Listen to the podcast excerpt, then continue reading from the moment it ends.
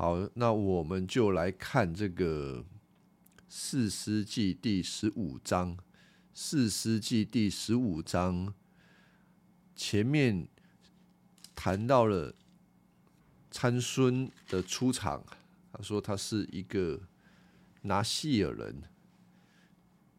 现代中文译本的翻译叫做黎俗人。他是一个很特殊的人，反正他从一出生就是归给上帝，归给耶和华，啊是嗯，归给耶和华来做他的仆人，就是属他的。基本上他的这一生都是属神的。呃，在他属神的生活当中，有三件事情。作为他外在的记号，好让人，或者是好让他自己被提醒说：“我这个人不是说我想怎样就怎样，我是听上帝行事的。”有哪一些外在记号呢？第一个呢，就是他不能喝酒，还有那个。礼仪上认为不洁净的东西不能吃，还有他不能剃头发，这三件事情成为这一个参孙很重要的外在记号。他只要守住这三件事情，人就会认定他是属上帝的人，而神也会看着这个外在记号，认定他是属他的。当参孙是属上帝的时候，神就会带领参孙，给他作为一个士师该有的能力。好，所以我们看到参孙，他只要遵守上帝的话跟诫命，他的这一生当中应该是顺风顺水。哦，就直接的讲，他就是顺风顺水。上帝给他的能力。大到一个地步，在整个四世纪当中，甚至在整个旧约当中，没有一个人像他一样大有能力啊！他可以一个人杀三千个人啊！就想想得到他他的力量大到一个地步，这么有能力的人，很有可能都会成为民族英雄，受人敬仰，我们都会很爱慕。哇，这个人如果做我们的领袖，那该多好！这样子的人做我们的领袖，我们就会感到平安，不止平安哦，感到骄傲，这种自豪哦。我们的领袖是一个大有能力的领袖。可是天不从人愿，也不是说天，就是说哈，参孙这一个人一出生是。拿了一手的好牌啊！刚刚讲他大有能力，一手好牌，但是他打的稀巴烂，他的这一生当中就是非常非常的糟糕。在第十五、十六章，我们看到他有多糟糕，那也包括了整整卷四诗记。有一个一致的观点，就是说，四师记当中有十二位四师，四师的意思就是领袖，有十二位领袖。第一位领袖叫做厄陀涅，那厄陀涅来讲，他是第一位领袖，也是在四师记当中完美的领袖。神叫他做什么，他就做什么，他就完成了。可是整个四世纪让我们看到的是，一个一个越来越差，越来越败坏。参孙是十二位士师当中的最糟糕的领袖，然而他却同时又是最有能力的领袖。我们有时候要思考一些事情呢，究竟？基督徒要如何看待教会的领袖呢？因为我们在教会当中也会有领袖，上帝会赐给我们牧师、传道人来带领教会。我们都很渴望自己的领袖是一个大有能力的、有领袖风格的、有领袖魅力的，我的能力很好的。嗯，从一般人而言啊，如果你自己在，不管你是不是在教会，你在工作职场也会是这样子，你会希望跟到一个很厉害的老板，或者是跟到很厉害的主管。我们人都会希望这样子，你跟到他的时候，你会敬仰他。可是从圣经的角度，有的时候能力并不是一件最重要的事情。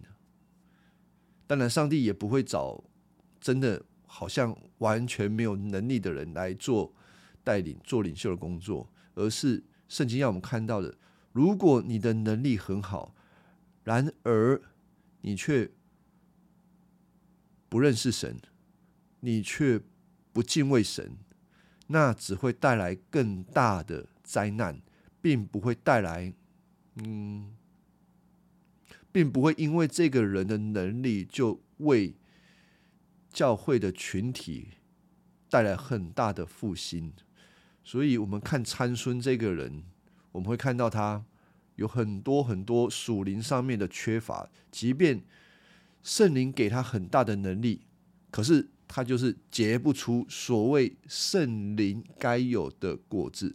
如果我们稍微看一下加拉太书第五章十九到二十三节，就会发现保罗在这里说到，人本性的欲望是显而易见的，它表现在淫乱、会行邪荡、拜偶像、巫术、仇恨。争斗、记恨、恼怒、好争、分派、结党、嫉妒、酗酒、狂欢，类似的事情，人会做这些事情。但是圣灵的果子呢，就是不爱、喜乐、和平、忍耐、仁慈、良善、忠心、温柔、节制，这些事情是没有任何律法可以禁止的。所以我们在看一个教会的领袖，或者是教会中任何的人。除了他有恩赐之外，我们应该更加看重的是，他到底是不是一位敬畏神的人，在他生命当中是不是时常结出圣灵的果子，或者反之，他很有能力，可是他却我行我素，他常常是顾自己，顾自己的表现，顾自己彰显他的能力。然后他却用他自己的能力做自己想做的事情。参孙基本上就是这样子的人，他大有能力，可是他每次做大有能力的事情都是为了自己好。所以吼，我们有发一些问题，大家可以思考。第一个问题就是思想参孙每次杀人的动机是什么？透过他杀人的动机，可以去看出他的性格有哪些问题。那我们现在就开始从这个第十五章这边开始来看哈。参孙他在前面已经杀了三十个人了，是主要就是他要想办法凑三十件衣服出来，就是还债。结果呢，他还了债之后就跑回家了。那跑回家，他的妻子后来就嫁给了他的伴郎。这是十四章最后面告诉我们的一些信息。然后第十五章又告诉我们，过了一些日子，参孙又带着小山羊要去看他的妻子。结果他岳父才跟他讲说：“你的老婆，我把她嫁给伴郎了啊，你可以去娶别人，然后娶他妹妹，他妹妹更漂亮。”你去娶他妹妹就好了。那这里有一些透露给我们的信息，看见参孙又是一个什么样子的人，就是，可是里面又有一些信息是没有告诉我们的，没有告诉我们的是什么？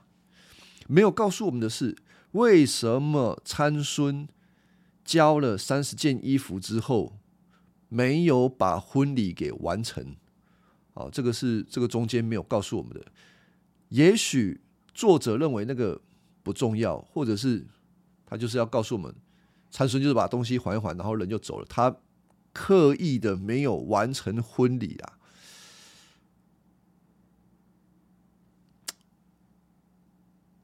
我认为我的我的推推论是，没有完成婚礼的问题在于参孙他自己。你想哦，参孙这个人，他如果要娶，他有可能娶不到吗？啊，他已经还了这个三十件衣服，他当然可以把婚礼可以完成啊。而且他这个人勇猛有力，谁能够阻止得了他？没有人啊。可是婚礼没有完成，我的推论是。就是他那个时候可能很生气啊，在血气之上，刚刚才发了疯，杀了三十个人啊，可能他刚杀完还没有人发现呢，也有可能他想逃逃跑，所以第十五章才告诉我们，过了些日子啊，这个过了些日子不知道是怎样，参孙雄雄兄丢，突然想到啊，我的老婆的，我老婆没有娶回来，哎啊就。就想说再去娶把把老婆带回来，所以呢，这一次才再一次的去到岳父家。可是岳父也很好笑，岳父跟他说：“吼，你应该是恨他，就透露一个信息，就是你是你没有完成婚礼啊，你应该是讨厌这个你老婆，不然你为什么没有把婚礼给完成？”所以岳父就说：“我把你的那个未婚妻嫁给了。”当天的伴郎了，但是呢，哎，不要不要生气，他的妹妹更漂亮，你娶他妹妹就好了。可是参孙并不买单哦。参孙接着说：“这一次对付菲利士人，我可以不必负责了。”从这一句话里面，第一个就是参孙不买单，不买他岳父的单。也让我们看出来，参孙要娶谁，他就是要娶谁。你找另外他妹妹跟他交换，他不要的。但另外一件事情，他似乎心里对非利士人非常非常的不满，而且早就很想修理非利士人的。现在他岳父把他的那个未婚妻嫁给别人，他却说我要对付非利士人，不不必负责。他显然就是找一个理由想要来出气啊，找一个理由，好像我无罪，我很无辜，所以我接下来做的事情不必负责。这个是参孙很狡猾的地方，他明明就是想干坏事，他明明就是想报复，却想要有一个理所当然的借口。那他做了什么嘞？他就抓了三百只狐狸，狐狸或者是狐狸或者是狸猫，嗯，翻译通常都翻译狐狸，我们就就认为是狐狸，因为不管他抓了什么动物，差异不大，反正就是把这个狐狸尾巴捆在一起。那三百只可能。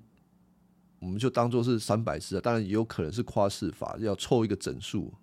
总之，他抓了一定数量的狐狸，然后把尾巴绑在一起，插上火把，点上火，把狐狸放到菲利士人的麦田里。这样，他把收割好的、还没有收割好的麦子都烧了，橄榄园也烧了。菲利士人就调查。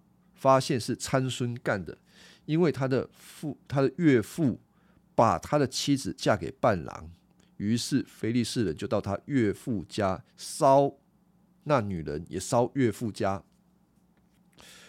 反正我们就看到参孙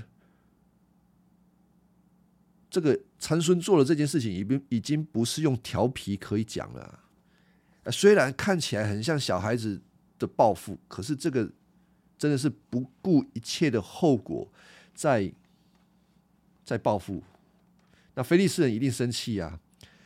当时的这些麦田对他们而言就是财物，很重要的财物啊。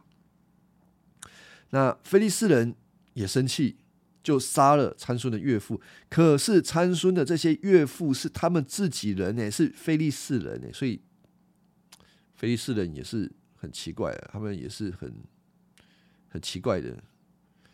结果第七节，参孙就对他们说：“既然你们这么蛮横，我发誓不报此仇，绝不罢休。”参孙大肆屠杀，杀了许多人。后来他到以旦住在岩石洞里面，他可能杀太多人，以至于躲起来。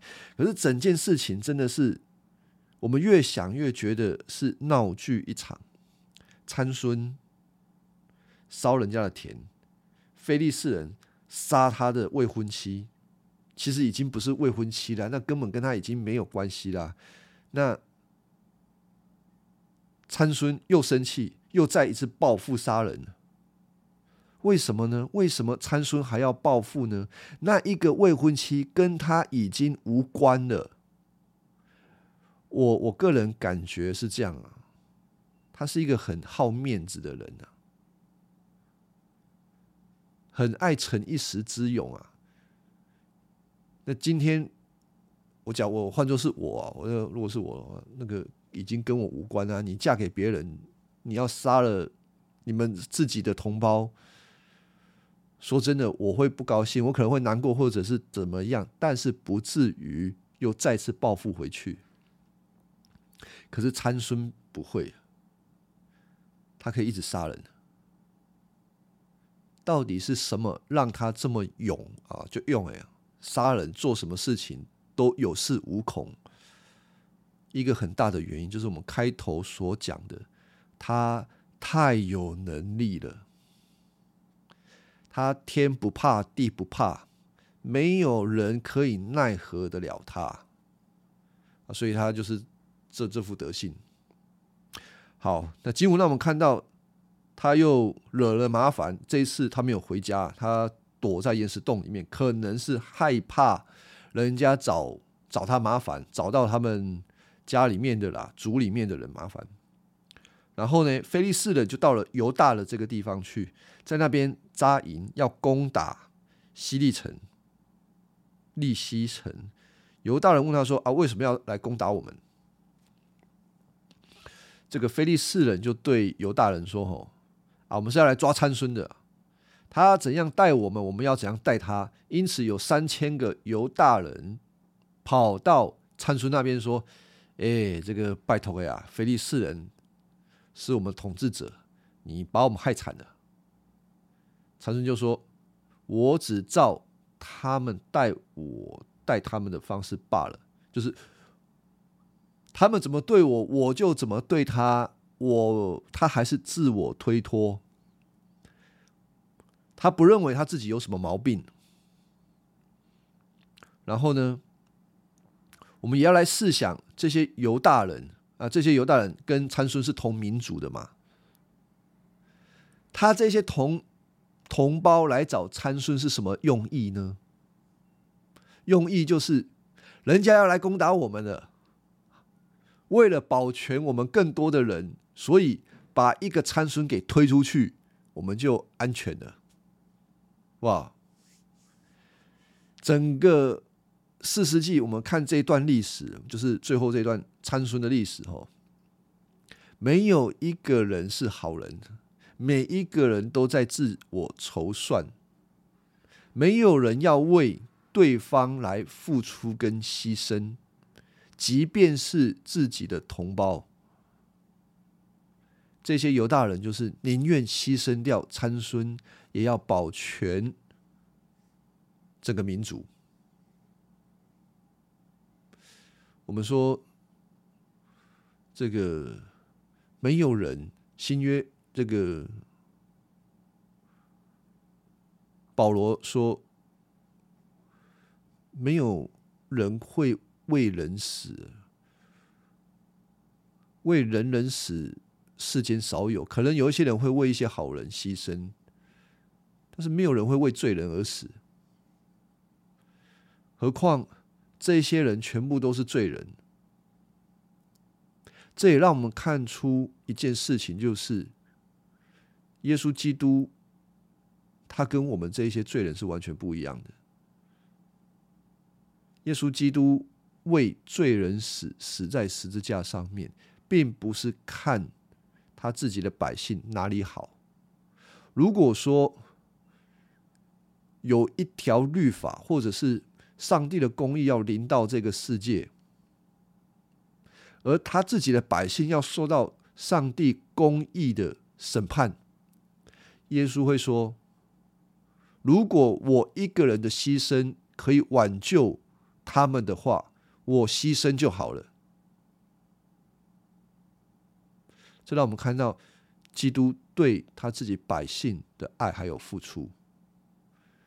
但是我们看到整个旧约，让我们再次印证，基督的牺牲是这个世界上面难有的，而世界上面一般的人都只是会顾自己。那参孙在这边也很豪迈哦。我们回到四世纪，参孙说：“那这样子啊，你就把我绑起来。”交给菲利士人，那你们就 safe。好像参孙很像基督，就是来来，我你把我们丢出去没有关系，就把我绑起来丢出去。好像参孙也自我牺牲，是这样子吗？不是，参孙的牺牲跟基督的牺牲是截然不同的。基督的牺牲，他是以一个。他是真正有能力的上帝，他却用一个最软弱、最无助的方式。他知道他去是要完全面对一群恶人对他的恶意的对待，要杀他，而且他不会做任何的反抗。但参孙不一样，参孙是一种很傲慢、很。反正没有人可以拿我有任何的皮条，你就把我绑绑送去，反正最后也没事。所以参孙即便这边看起来好像是在牺牲，但他根本没有要把他生命的主权交出去，因为他知道这些绳索捆绑不了他。那如果我们对照基督呢？有任何一条绳子，甚至是钉子，能够捆绑他的吗？当然没有。死亡都没有办法捆绑基督，然而他却愿意受罪人的捆绑。为什么？为了要拯救他自己的百姓。我们看到参孙对照了基督，帮助我们。更加的看明，今天我们的救主对我们是何等长阔高深的爱，对我们的牺牲是何等的伟大。我们继续看这个参孙哦，啊，你就把我捆起来啊，就把我送出去啊，然后新闻就说到，他们就用两条绳子来绑参孙，把他带到洞口。参孙到了，呃，利西，菲利士人迎着他跑去，对他大声喊叫。上主的灵忽然临到他，使他强壮。他一挣扎，绳子就断了，好像被火烧过一样。然后呢，他就找到了一根没有干的驴腮骨，捡起来用它杀了一千人。好，这段经文哈，我们有时候看经文可以问一些问题：诶，为什么对他喊叫的时候，他突然上帝的灵临到他，然后他就强壮，然后开始杀人？也许这边是要告诉我们他杀人的动机。看得出来他杀人的动机吗？看得出来，哇，像绿巨人浩克一样，他生气了，他暴怒，那为什么嘞？因为他的自尊受到影响。你知道，菲利士人恨参孙恨到一个地步，愚弄他们，屡次杀他们的人，烧他们的麦子。那看到参孙被绑起来的时候，你认为非利士人会怎么对待参孙呢？嘲弄他、骂他、羞辱他。啊，参孙会堪你好像你讲的吗？伊袂堪你啊！你讲伊两句啊，伊都讲起来啊！啊，所以吼，他就疯了一样，杀了一千人。杀完之后嘞，啊，参孙就吟诗作对啊，我用一根驴腮骨杀了一千人，我用一根驴腮骨死尸堆尸首堆叠。他作诗，哎，意思是怎么样啊？就是他非常满意他的能力，没有人奈何得了他，非常的满意他做的事情啊。好，第十八节这边参孙就非常口渴，他呼求上帝说：“你使你的仆人大胜，现在要渴死我，让我死在这里吗？”结果上帝就使地裂开，涌出水，他就喝了。恢复精神。那这个后面这个事情呢，是参孙最后一次，也没有到最后一次啊，他就是极少数的对上帝祷告祈求。除了快要死掉，如果不是因为他要死掉，他不会祷告。他能力太强了，他不需要祷告。只有快死了，他才会祷告。他就这样，上一次，上帝仍旧救他。上帝救一个乱杀人的人，上帝救一个无赖，上帝救一个精神有问题的人，上帝救一个玻璃心的人，草莓族的人。简单就简单的讲，上帝救了一个无可救药的。罪人，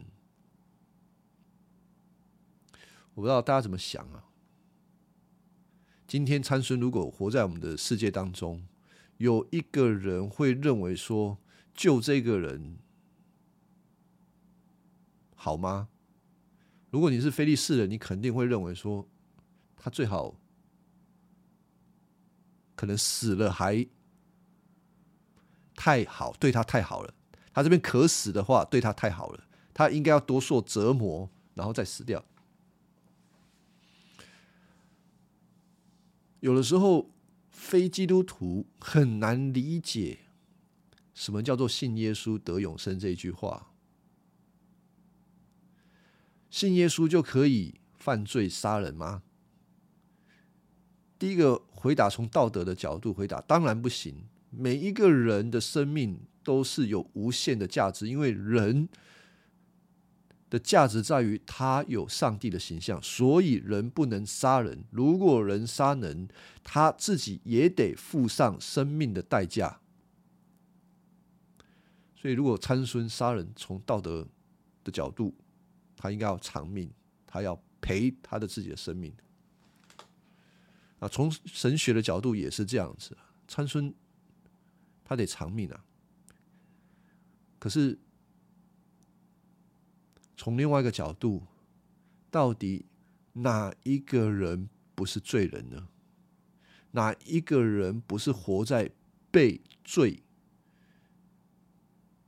被私欲、被自我满足辖制的状况呢？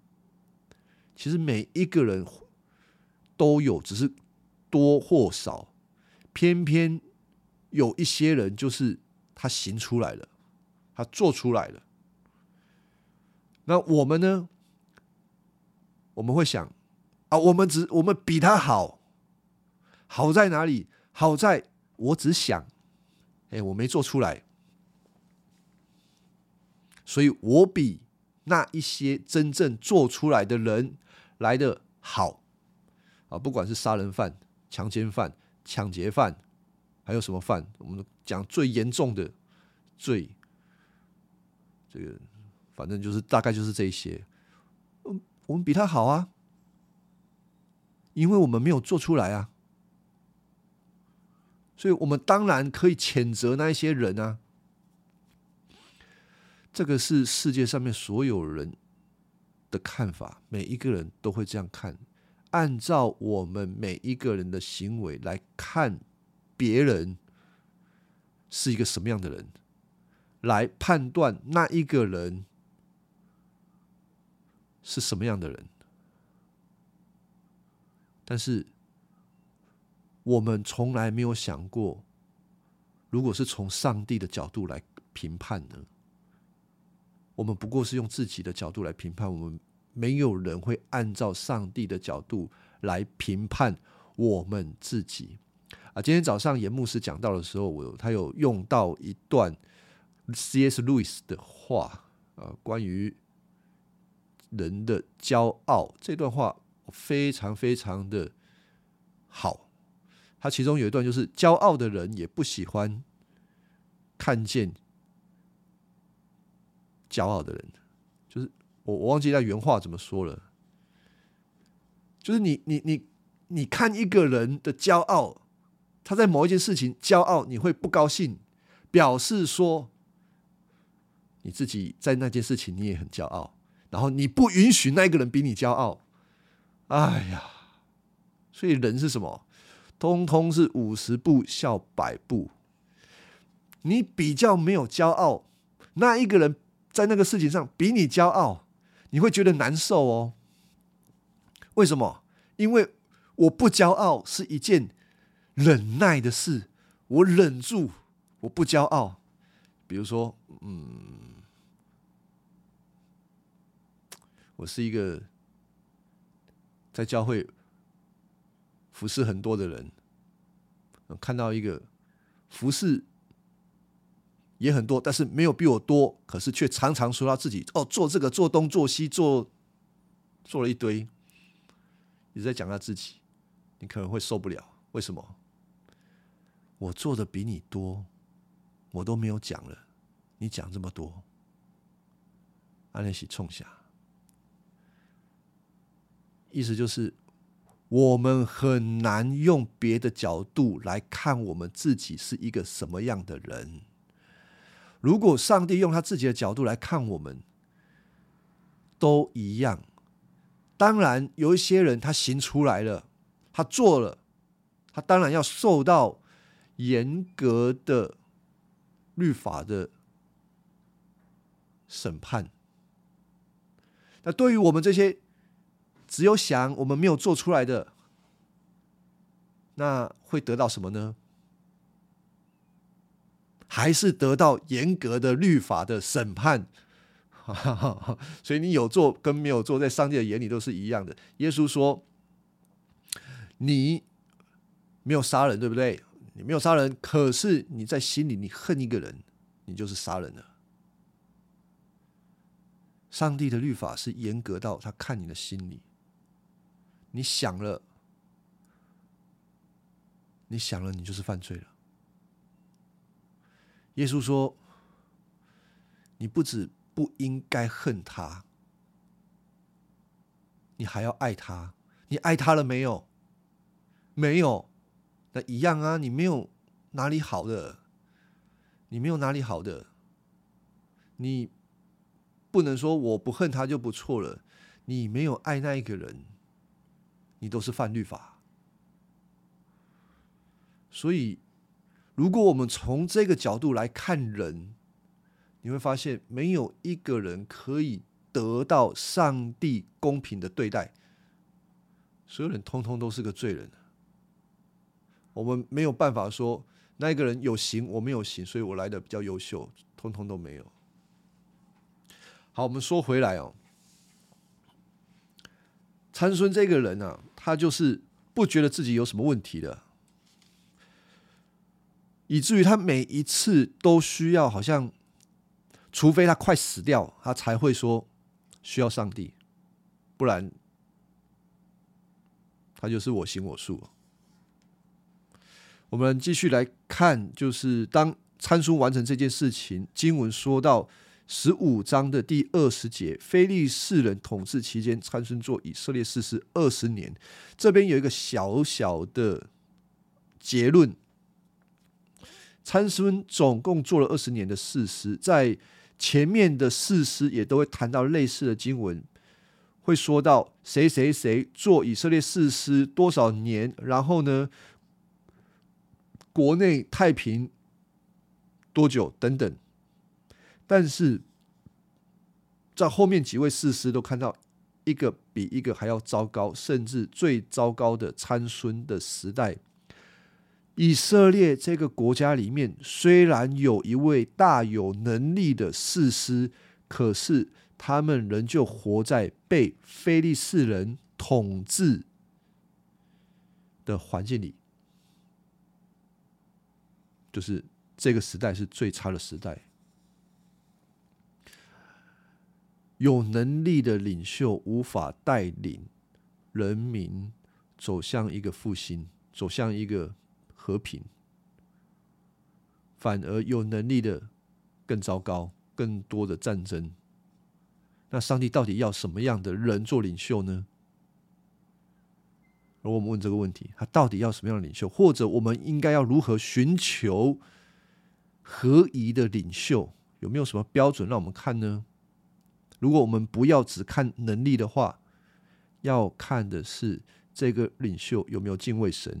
有没有遵上帝的律法为他遵行的原则？上帝要的就是这样子。我们看厄陀涅，上帝叫他做什么他就做什么。我们看约书亚，约书亚就说他这一生不偏左不偏右，他遵行耶和华的律法。我们看摩西也都是一样。当然，这些人他们的生命都有瑕疵的啦，但总的来讲，他们是。看见上帝的话，就知道去遵行。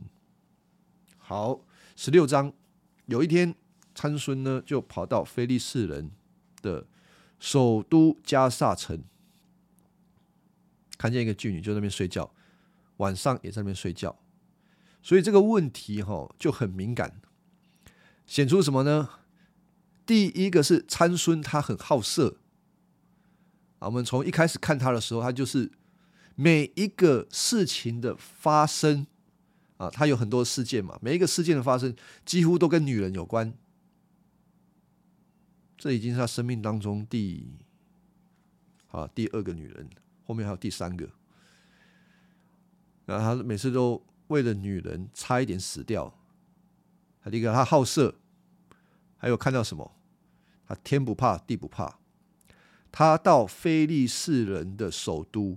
首都就是人口最多的地方嘛，他为什么敢去？难道不知道菲利士人恨他吗？难道不知道菲利士人想杀他吗？他应该不会笨到这种程度，不知道人家想杀他吧？那他为什么还敢去啊？因为他太强了，没有人可以动他，甚至他在那边睡觉也。无所谓啊，他就是这种人啊。好，那经文继续说吼，加萨人当然就是菲利士人，菲利士的加萨人就发现残存在城里，整夜埋伏在城门，没有采取行动，心里想我们要等到天亮才杀他。可是呢，参孙就睡到半夜就起来，经文告诉我们，他把城门给拆了。连门带框、带门扇、门栓，通通拆掉，扛在肩上，到一个俯视西伯伦全境的山顶，他可能就丢在那里。啊，这段经文让我们看到参孙实在是一个，这我不知道怎么形容了啦，就是能力太强了，非利士人。在外面埋伏，想着说参孙竟然半夜起来了，他要出来要出来，结果看到参孙把门给拆掉，就扛出来。你想菲利斯的人敢动他吗？啊，不敢啊，没有人敢动他。好，再来哈，第四节十六章四节，参孙在梭列谷爱上了一个女人，名叫戴丽拉。现代中文译本翻译戴利拉，和合本翻译成大力拉。这个如果我们看参孙的电影，参孙电影应该拍过三次吧？大力拉通常就是女主角，最后女主角出现了，参孙最爱的那个女人，也是被害的最惨的一个女人，大力拉。然后呢，有五个菲利士的首领啊，跑去见这个戴利拉，说：“吼，你用计试探参孙，找出他有什么原因让他力气这么大？我们要怎么样才能胜过他？捆绑他，让他就范，这样我们每个人就给你一千一百个银子，所以五个就是五千五百个银子。”哦，大力拉叹息啊！大利拉就当然就听他们自己这个族人首领的话。长孙就说：“大利拉就问他，哎，你到底有什么秘密啊？为什么你力气这么大？”长孙对他说：“吼，嘿，要是用七根没有杆的绳子绑我，我就跟平常人一样没有力气了。”啊，于是这个。菲利士的首领就把七根还没有干的新的绳子给大力拉，就把它捆起来。他早已叫人在他房里等着，然后就是这样子啦。参孙跟他讲说：“你用七根绳子绑我，我就没力气了，对不对？”你想哦，这这狼那样公牛。这个女人问你什么，你就回答，然后这个女人还拿绳子绑你哦。绑一根，绑两根，三根、四根、五根、六个、七根，参孙就乖乖的在在那边让他绑。难道绑的过程当中，参孙不知道菲利士这个女人想干嘛吗？他没有笨到这个程度，他知道吧？但是他知道为什么让他绑呢？那就是有点小调皮，然后傲慢。骄傲，他根本什么都不怕，就让他绑。啊，当然了，参孙是骗他的，根本就不是这么一回事。所以绑啊绑绑，绑完之后，大力拉就这个这个就叫人啊，参孙啊，菲利士人来了，参孙就挣扎。一挣扎，绳子就一下子碰就断了。这个参孙力气很大，七根绳子绑不住他。大力就对大力拉就对这个参孙说：“哎呀，你愚弄我，欺骗了我，告诉我要怎样才能绑起来？就应该是跟他撒娇了。”大力拉知道这个参孙就很喜欢他，就跟他撒娇。参孙就再一次跟他讲说：“你用新的绳子绑我，跟平常人一样，就没有力气了。”然后就又又再一次又绑他。就第二次，结果又说菲利斯来了，然后埋伏，有人埋伏在这个房内，就是准备要抓参孙就对了。结果一样，参孙一挣脱绳就断了，就两次。大家第三次就跟他讲说：“啊你还是愚弄我，你欺骗我，告诉我要怎么样绑你呀？”参孙这个笨蛋，这一次讲真的，他说：“你把我头上的七根辫子。”哦，这个还是骗他的啦。七根辫子编进织布机里面，用钉子牢钉，我就跟平常人一样了，就没有力气了啊。那个大力拉就哄他睡觉，然后在他头上七根辫子编进织布机里面，用钉子钉牢，然后一样。参孙啊，菲利斯人来了，参孙一行，一下子就把织布机里面的头发拔出来了。大力拉就说：“你根本就不爱我啊！你已经愚弄我三次了，怎么没有告诉我你那么大那么有力气？到底原因是什么？”那大力拉就天天问他，天天问他，长孙就受不了了，就对他说：“我的头发从来没有剃过，因为我一出生就献给上帝做离俗人，就是拿细耳人。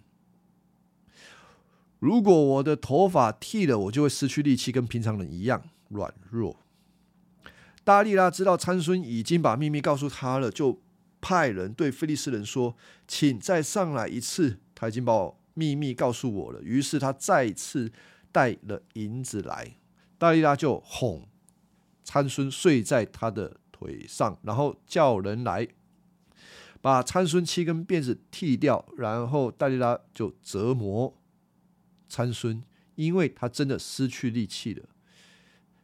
大利拉折磨参孙，让我们感到很害怕的是，这个女人从头到尾对参孙都不是真心的。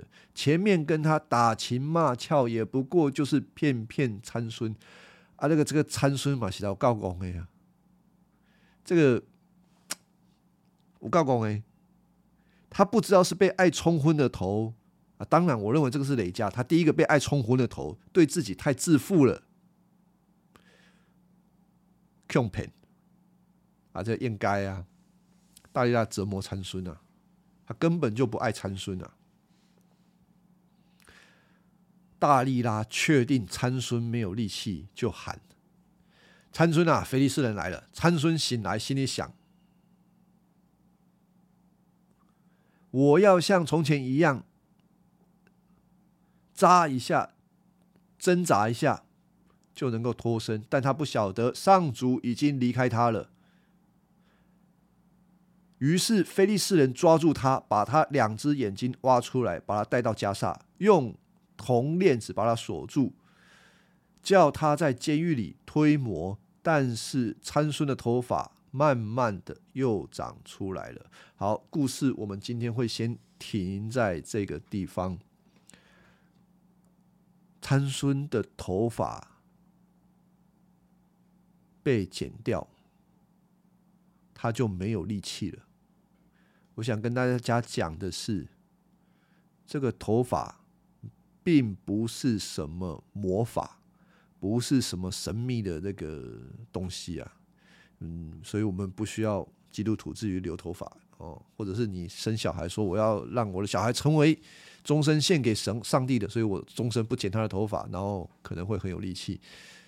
不是啊，这个头发没有魔法，而头发被剃掉，参孙就没有力气，上帝就离开他，到底是什么原因呢？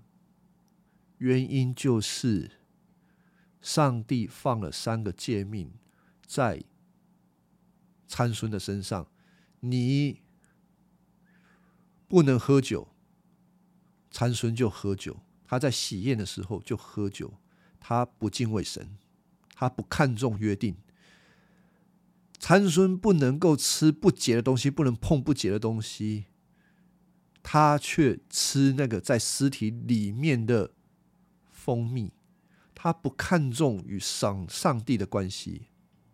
那最后一个，他的头发不能被剃。这个外邦人怎么有可能会知道？他们不可能知道了。参孙就这样子，我们要怎么说？他就随便，他随便的对待上帝对给他的这个诫命，意思就是你根本不看重神嘛，你不看重这些约嘛，你不看重神，神也不看重你，神就离开他，他就没有力气，他就被非利士人带走。挖除双眼，当然这个故事还没有结束。我们不晓得参孙的生命究竟是在非利士人手里，还是在耶和华的手里。如果我们故事看一半，当然会觉得参孙就可怜了。啊，是他这一生都很可怜，一个自主想自己想做什么就做什么的人，一定可怜。那今天的人呢，都觉得自主是追求自己的幸福，一定就是好的。没有自主的人，一生撞来撞去的人，他到年老，他都会说，他真不知道他这一辈子在干什么。只有听从上帝的话，才能够帮助我们这一生走在一个平安。满足的道路，当然这个很有趣啦。如果说我们走在上帝的道路是一条线或者是一个范围，我们总有时候我们会想说，哎，走在这个范围外面的人好像比较刺激耶，哈哈，那我们就会跑出去。啊，是的，参孙就是完全跑出去了。但上帝会把他自己的百姓带回来，认就是他自己百姓的命在上帝的手里，跑都跑不掉。没有人拗得过上帝。上帝知道要用什么样的方式带领参孙。一个基督徒最重要的一生，不是在于他做了什么，而是在于啊，今天讲道也谈到的，在于上帝怎么看他。所以，如果我们用世界的角度来看参孙的一生，就会很有趣。会有不同的看法。如果你是一个浪漫主义的人，你会说：“哇，人不疯狂枉少年。”很佩服参孙的一生，非常的刺激。那如果你是一个道德主义的人呢？你就会说：“哇，这个人，拜托哎，这是个烂人，来这个早点死，他不应该活在这个世界上，不应该活在我们民族当中。”然后你看他的结局，说啊，刚好而已啊，刚好做肥料。但这个都不是最重要的，重点是看神怎么看参孙这个人。虽然参孙绝大的时间都没有办法用信心回应神，他绝大的时间都是我我行我素，但是总归的，他心里是有上帝的。他在生命最需要的时候，那一点点对上帝的信心就显出来了。那上帝接纳他，上帝永远与他的百姓同在。那我们看参孙的时候也一样，我们要对照我们自己。参孙是一个极端的例子，我们不要说我们不像参孙这么极端，我们比他好，没有。参孙有做出来，我们没做出来而已。我们没有跟参孙好到哪里去，但是我们同样得了一个一样的恩典，就是透过耶稣基督在十字架上面为我们做的，他为我们的罪担死，他的恩典大到一个地步，可以赦免我们所有一切的罪债。参孙享受到了，我们呢？我们一样也享受到了。但是享受的这一个体验，我认为参孙的领受会比我们多得多。为什么？因为赦免的多，蒙的恩典或者是爱就多。那如果我们说上帝赦免我们的爱，给我们的恩典，我们要怎么样的子才能够知道更多、领受更多呢？只有一个管道。